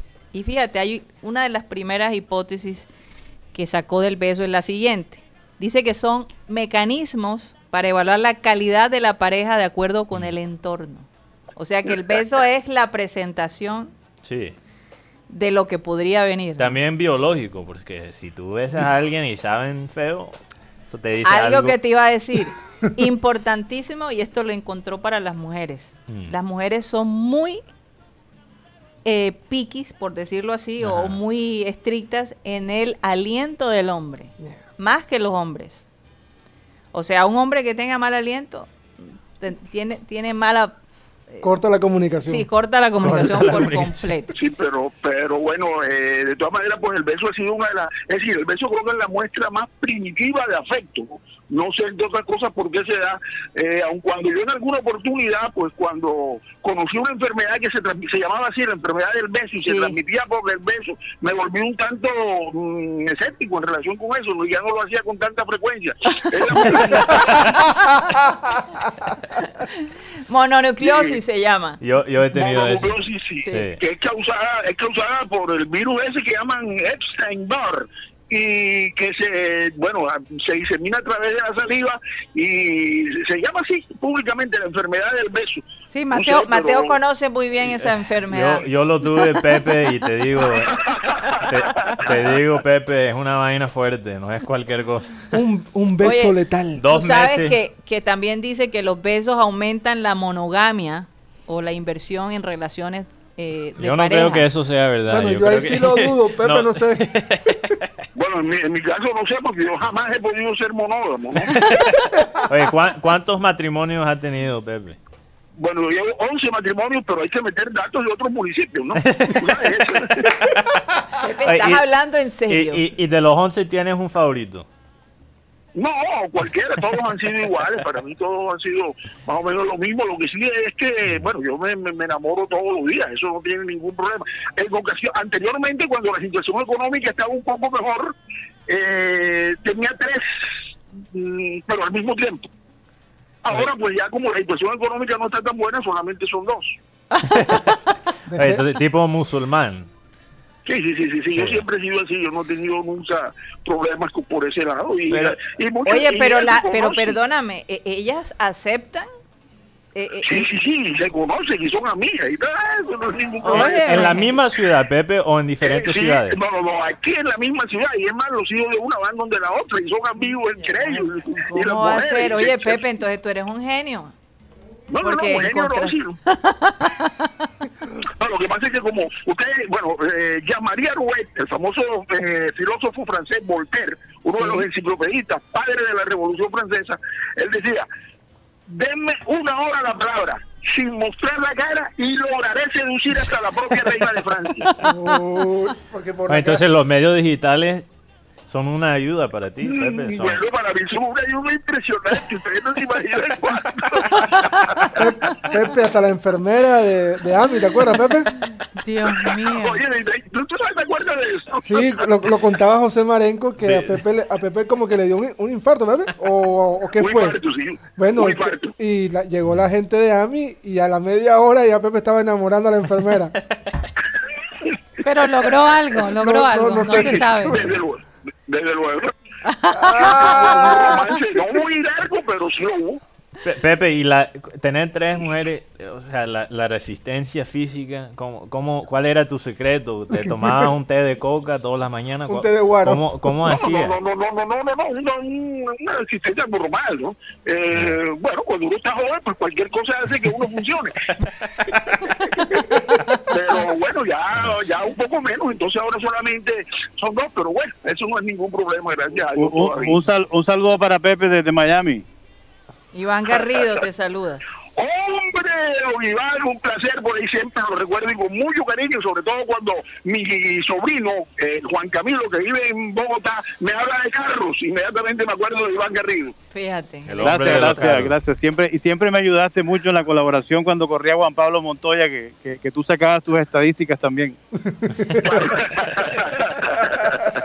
Oigan, otra cosita, parece ser que obviamente los latinos somos los que más nos besamos. Los más besones. Pero curiosamente, los polacos son los que más se abrazan. ¿Cómo te parece? Sí, no, No, sabía eso, pero... Eso sí es bien curioso. Sí, bien curioso. Yo, soy latino polaco, entonces. Depende del clima, por frío. no, pero los besos, los besos en Europa son muy frecuentes, ¿no? Y besos en la mejilla, incluso entre hombres, ¿no? Sí, así es. Otra cosita que dicen es que los besos y las caricias podrían jugar un papel importante en cómo las parejas mantienen y controlan la calidad de una relación romántica. Y tú sabes, Pepe, que este estudio también arrojó que la gente de estratos más bajos se besa más que la gente de estratos más altos. ¿Y eso por qué? Porque hablan menos. o porque... De pronto porque, porque tienen menos distracción.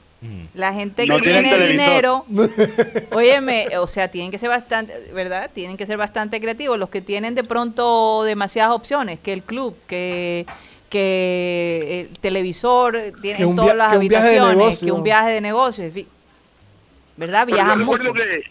yo recuerdo que antes se decía que la gente que no tenía esos recursos económicos y que no tenía televisor en la casa, que no había radio ni nada de esas cosas, pues tenían hasta 10 y 11 hijos. Exactamente. Exacto, no hay nada más que hacer. Así es. O sea, ¿qué vamos a hacer? Vamos a hacer otro pelado, dale. Pues. empecemos, a practicar. Además, los ricos, la gente piensa, ok, si tú eres rico que te pasas todo el día en el country club, ¿tú crees que, que Fuad Chair está por ahí jugando dominó? No, el hombre todavía con su edad trabaja. O sea, los, eh, o sea, los más ricos son los que todavía trabajan, no importa la edad. Entonces, quizás no hay tiempo para el beso. Tenemos que esperar después de esta pandemia cuánto va a ser el crecimiento de la población. Pero mira, puede que se afecte mm. porque también el hecho de estar encerrado tanto tiempo. los primeros días puede que se... Eh, eh, causa cierto estrés, ¿verdad? cierto cansancio. No, a mí me ha afectado, a mí me ha afectado muchísimo esto el encierro aquí en la casa. Pues. ¿Por qué, Pepe? No, porque es que la verdad es que, bueno, yo soy un hombre que estoy acostumbrado a la calle, a mí me gusta mucho la charla, me gusta mucho conversar con los amigos, me gustan los tragos en la tienda, la cervecita, y eso. De, de, Búcaro Time, de Búcaro Time. Sí, sí, bueno, ya el Búcaro ya no existe, pero bueno, por acá sí hay unas tiendas chéveres y todo, y por ejemplo, donde Guancho, aquí a la vuelta de mi casa, Santo Domingo Time. fantástico. Sí. Ah, Pepe. Sí. Santo Domingo Time. No, se llama Donde Juancho. No, pero el, el parquecito. Ah, bueno, el parque ya no tanto, porque el parque pues ha cambiado un poco. pero sí, ahí donde Juancho, aquí a la vuelta, ah, en la 55 hay una tienda fantástica, ahí donde Juancho, entonces ahí se instala uno con los amigos a conversar, no importa hasta qué hora, porque Juancho no cierra. oye, oye, Pepe. Oye, sí, por favor, sírvame aquí un poquito más de, la bebida porque a mí ya se me acabó. es que, Pepe, nosotros decidimos llamar esta media hora digital el Clean Clean Digital. Y siempre lo vamos a Siempre lo vamos. Eh, bueno, tú sabes, tú nos puedes contar de dónde viene el Clean Clean. Y homenaje a Pepe también. Claro que sí. Cuéntanos un poco. Yo sé que eso. Bueno, no, lo que, lo que pasa es que había el tema de la Villo Caracas Boys, eh, el tema ese navideño de la Villo Caracas Boys, suenan las campanitas ahí, suena el Jingle Bell, Jingle Bell, Jingle All the Way, lo suenan ahí, pero lo suenan con un clarín, con una, pero una cosa impresionante que uno lo oía y uno sabía inmediatamente que estaba la Navidad ahí y enseguida decía de él, uy, en la época del King King. Así es. Bueno, esa es la razón por qué nosotros decidimos. Sí, en honor a eso. en honor a ese es que, día. Es que, si ustedes ponen el tema y oyen el pedacito ese del Jingle Bell, que es, es eh, instrumental, no lo cantan, ese pedacito eh, suena así, King King. Una así maravilla, a ver, le tuvo el nombre preciso a eso. Oye, también un saludo a Orlando Camargo que dice aquí en el centro de la Florida, le decimos mentira mentirita al Cuba Libre. Ah, es mentirita. Pero yo he escuchado jaja también. Yo también he escuchado jaja. Dame un jaja. Es mentirita porque los, los cubanos dicen que Cuba no es libre. Entonces, ah, Cuba libre. Ah, una mentirita. Exacto. Así es. Oye, Pepe. Entonces, la nueva apuesta de, de la empresa Playboy es sacar diferentes líneas de productos. Por ejemplo, licores marca Playboy, cannabis marca Playboy, ¿no? Estoy en serio. También.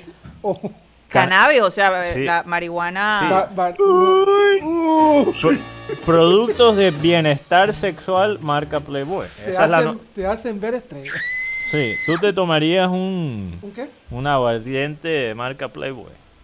Bueno, aquí me trajeron a mí, me trajeron cuatro cervezas de esas eh, cannabis, pero y la consumí, pero... Pero esa, eh, esa no te causan un efecto, ¿no? No, no, no, absolutamente normal como cualquier otra cerveza, ¿no? Sí. le dio una maripea, o sea, las dos cosas. Le dio una maripea. El sabor es completamente normal y fueron, bueno, y es lo mismo, ¿no? Y, el, por ejemplo, eh, tengo un amigo eh, que, que, bueno, ya hace, hace ya rato que no me traía el té de coca aquí a la casa y, yo lo consumí, eso no tiene ningún problema. No, el té de coca me gusta, incluso. El té de coca lo Pepe, tú te tomabas la cerveza y decías, no siento nada, no siento nada. Te tomabas la otra, no siento nada. Te tomabas la otra, no siento nada, no siento los brazos, no siento las piernas.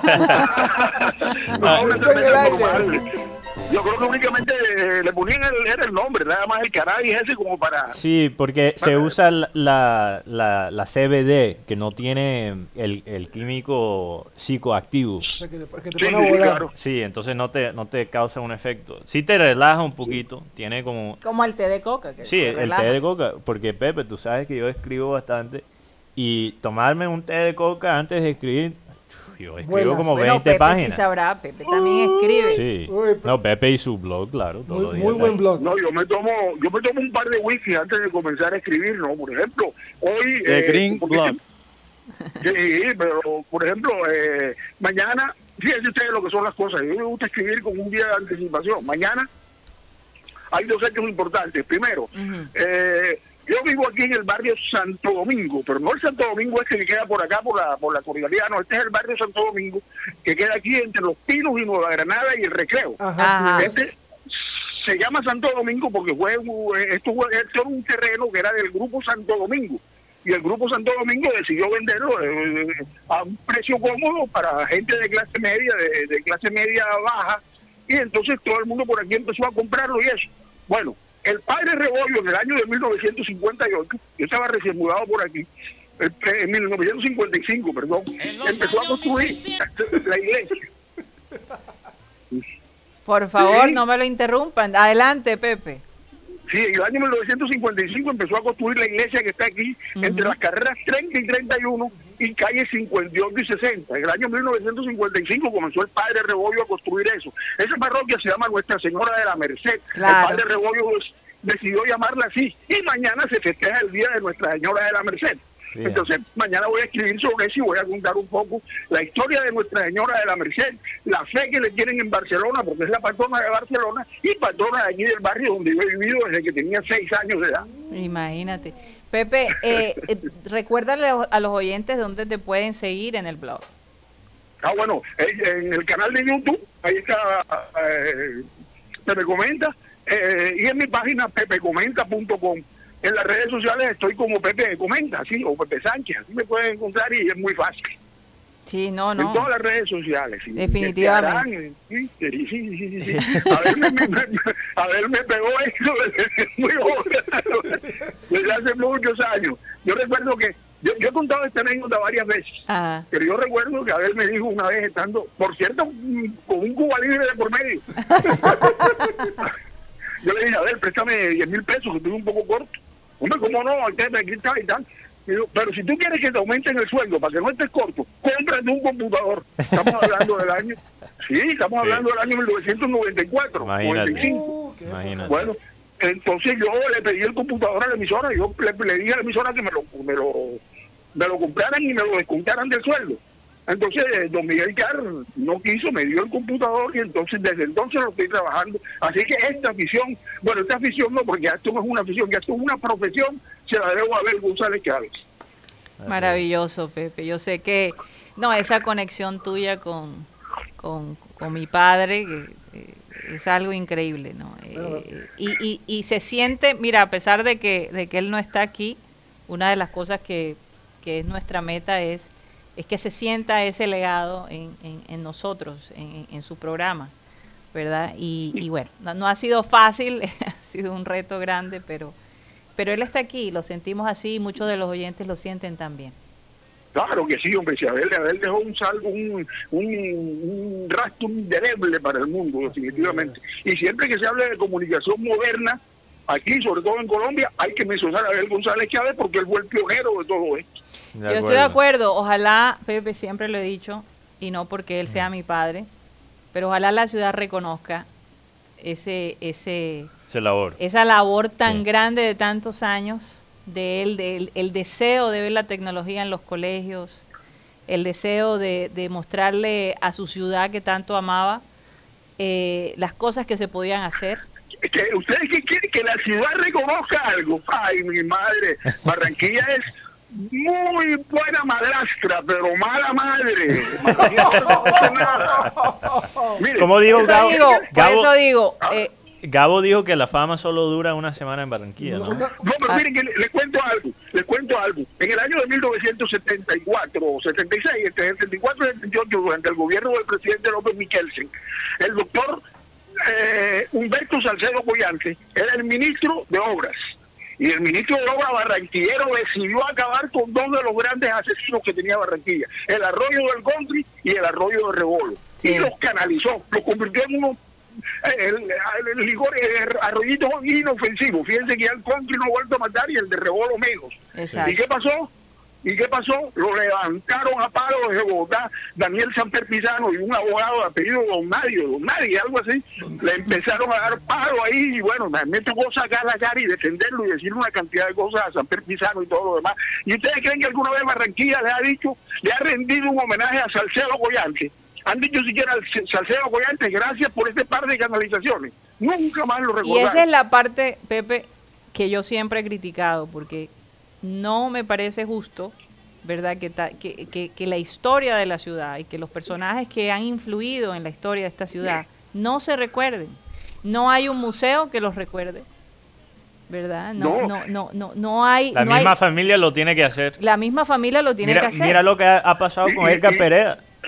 Los mismos hijos de Edgar son los que hacen. Morir. Exacto. Bueno, y nosotros No, pero es que nadie, fíjense que, fíjense que ese episodio de Humberto Salcedo Collante, los únicos periodistas que lo recordábamos en Barranquilla éramos Abel González y yo, que hablábamos de eso de manera constante. Es más, lo invitamos dos o tres veces al programa y Humberto Salcedo Collante no quiso asistir.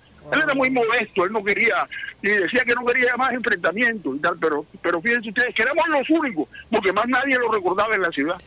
O sea, digamos que la ciudad eh, es un poco ingrata con, sí Sí, sí, esa, es mi frase. Te, recuerda más por lo malo que hiciste que por lo bueno que dejaste. Eso sí. Eh, eh, yo, por eso, esa es mi frase. Excelente madrastra, pero malísima madre. No, y eso es lo importante que estás haciendo, eh, la importancia de lo que estás haciendo con tu blog, Pepe, porque en escribir sobre la historia de la ciudad, en digitalizarlo, le, das dan, le estás dando la importancia Ahí va a quedar grabado. Esa base de datos va a quedar ahí. Pero, pero, pero, fíjense ustedes lo, mala, lo excelente madrastra y mala madre que es Barranquilla. ¿Qué hizo el doctor Enrique Olay Herrera, un gran liberal? Y bueno, estuvo en la guerra del Perú y esas cosas, que la guerra del Perú, entre esas cosas, no fue ninguna guerra, eso fue un enfrentamiento de cantina, como publicó el presidente de los y yo lo tengo ahí puesto. Pero fíjense que el presidente Olay Herrera, ¿qué hizo Olay Herrera por Barranquilla? Que la calle más importante o la carrera más importante de la ciudad tiene su nombre. ¿Qué hizo?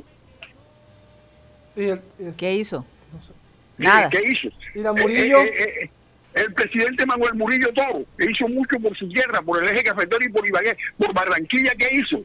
Y le dieron el, y le dieron el nombre de, la, de, la, de, de las más grandes también. Porque la Murillo es, por él, ¿verdad? Bueno, eso más, es decir, excelente madrastra, pero malísima madre. En cambio, fíjense ustedes lo que les voy a contar. El maestro, yo juego billar y juego ajedrez en un club nocturno que se llama Fly or Die. Juega o muere. Está bueno el nombre. Oye, tremendo. Y ahí juego todas hay que, las noches. Hay que hacer reservación, ¿no? No, no, no. Yo juego todas las noches ahí y chateo con la gente. Una noche me tocó jugar con un muchacho de Asturias, músico asturiano. Ajá. Entonces, él me preguntó que yo de dónde era. Yo le dije que era de Barranquilla, Colombia. Y me dijeron, hombre, Barranquilla, Colombia. Yo conozco tu ciudad por una canción, por, un, por algo de música. Entonces yo le dije, bueno, seguramente que debe ser porque aquí, la que iba allá en Barcelona, está ahí cerca de ustedes en España. Me dice, no, no, no, es algo que se llama el caimán. el caimán. y entonces, entonces, bueno, empecé a contar en la historia. Le conté del maestro Peñaranda y le dije que también había compuesto otra canción en honor a Barranquilla que le había dado la vuelta al mundo, que fue la que cantó Nelson Pinedo con la Sonora Matancera. Yo no soy de por aquí, yo soy, muy, barranquillero. Esas dos canciones son del maestro José María Peñaranda y Barranquilla le dio la vuelta al mundo por ese par de canciones. Y resulta que me ha preguntado el asturiano, ah, pero entonces por lo menos alguna calle en Barranquilla debe llevar su nombre. Yo no le contesté, me dio vergüenza de decir. Oye, no hay una calle, pero hay un bus que se llama así. Qué vaina. Pero ¿saben ustedes cómo se llama la calle donde nació el maestro Peñaranda? Se llama la calle Bogotá, la calle 60, se llama la calle Bogotá. Nadie se ha acordado del maestro Peñaranda. Pues madre. Sí, es que, lo que, es que como dice Pepe, los nombres de las, de las diferentes vías no son homenajes a Barranquilla como tal, sino a, gente del interior. Y, si, Pepe siempre ha dicho que la 30 es la calle de las vacas, ¿no? Bueno, Avenida Boyacá se llama también. Oye, no tenemos nada de nosotros, ¿qué cosa? o sea, Pepe, hay que armar una campaña.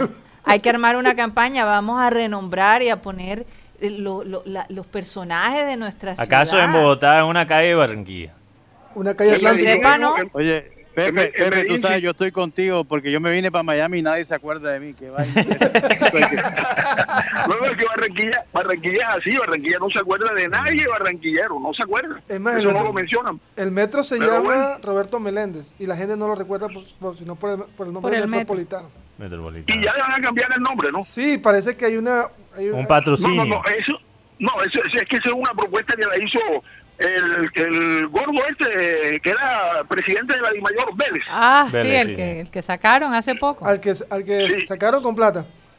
Él hizo en noviembre del año pasado la propuesta de que se tratara de comercializar los estadios en el país, entregárselo a la empresa privada para que la empresa privada se, encargara de su mantenimiento, porque él decía... Como en los Estados Unidos, en los Estados Unidos. exactamente y él decía, y en eso yo creo que tiene razón, un estadio, por ejemplo, como el Romelio Martínez, donde no se juega nunca fútbol, ¿cómo se mantiene? ¿Cómo lo sostienes? Tienes que convertirlo en escenario para el carnaval, para los conciertos, y eso pierde su esencia. Pero si no tuviera una empresa privada, pues sería otra cosa, ¿no? No, total. de, las pocas buenas ideas que el hombre lanzó, ¿no? Y bueno, parece que hay una, licitación. Una licitación para escoger el nombre. Pues ahí se está buscando una empresa mm. privada que, que tome que dé mil millones de pesos anuales para el mantenimiento de, los escenarios. Se espera, que, se espera que se defina en, próximos meses el nombre de del que va, a ser el Metropolitano. No, y para los equipos de béisbol, por ejemplo, es una de las fuentes más grandes de ingresos. Es el nombre de los estadios. Bueno, y ahí se lo digo, un homenaje bonito de Garrentería y en vida, que se llama el estadio así. Bueno, sí. Y, y lo mismo la, el, el, el, Parque de las Raquetas que se llama como la tenista Maferazo. Maferazo. Y Elías sí, pero, el problema es que pero el problema es cómo se mantienen esos escenarios. es. decir, tienen que tener una financiación, porque por ejemplo, yo, yo el, administrador de la, de la, ¿cómo se llama? De la piscina olímpica, sí. eh, es amigo mío, compañero mío. Movilla. se llama, sí, se llama Eduardo, Movilla. Eduardo Movilla. Sí, pero el administrador de es un compañero mío de bachillerato, Ernesto Prenque. Ernesto Prenque, un cross, de la familia de, la, de los que trajeron la aviación a Barranquilla, los alemanes estos de la SCAT. Bueno, él me estaba contando que más o menos en mantenimiento se gasta en la piscina olímpica alrededor de unos 25 o 30 millones de pesos mensuales. Porque acuérdense de que hay que purificar el agua, hay que ponerle químicos y todo eso. y hay que tener una nómina. Sí, y hay que tener una nómina, una nómina que se encargue del manejo de los equipos. Eso cuesta entre 25 y 30 millones de pesos. ¿De dónde sale ese dinero? Buena pregunta. Me imagino que, que de la ciudad, ¿no? Sí, sí, sí, ahora mismo sale de la ciudad, pero ¿hasta cuándo? ¿Hasta cuándo? Yo creo que ese dinero se podría invertir, como tú dices, Pepe, en otras cosas. Por ejemplo, el, estadio de Sugar Baby Roja también es un estadio con de mucho mantenimiento. Pero anteriormente, cuando se llamaba el estadio Humberto Perea, se estaba cayendo, porque es que el municipio gastaba plata en otras cosas y no le invertía al estadio. Ah, el Coliseo, el Coliseo. Sí, el Coliseo. Sí. Entonces, eh, y, el, y el Romelio, el Romelio era un, original público, como decía él. Eso es verdad, es que es verdad. Una pregunta, ¿cuál es, ¿cuál es la calle del, del Orín o el callejón del Orín? Eh, no, Orín no, el callejón de los meados, eso allá en el mercado. Lo dijo muy decentemente. Oye, Pepe, bueno, para terminar, ¿qué recomiendas? Eh, ¿Cuál es tu sugerencia? ¿Tú definitivamente piensas que el beso sí es la marca el sello. Eh, ¿Cuál es tu técnica también? Tu táctica.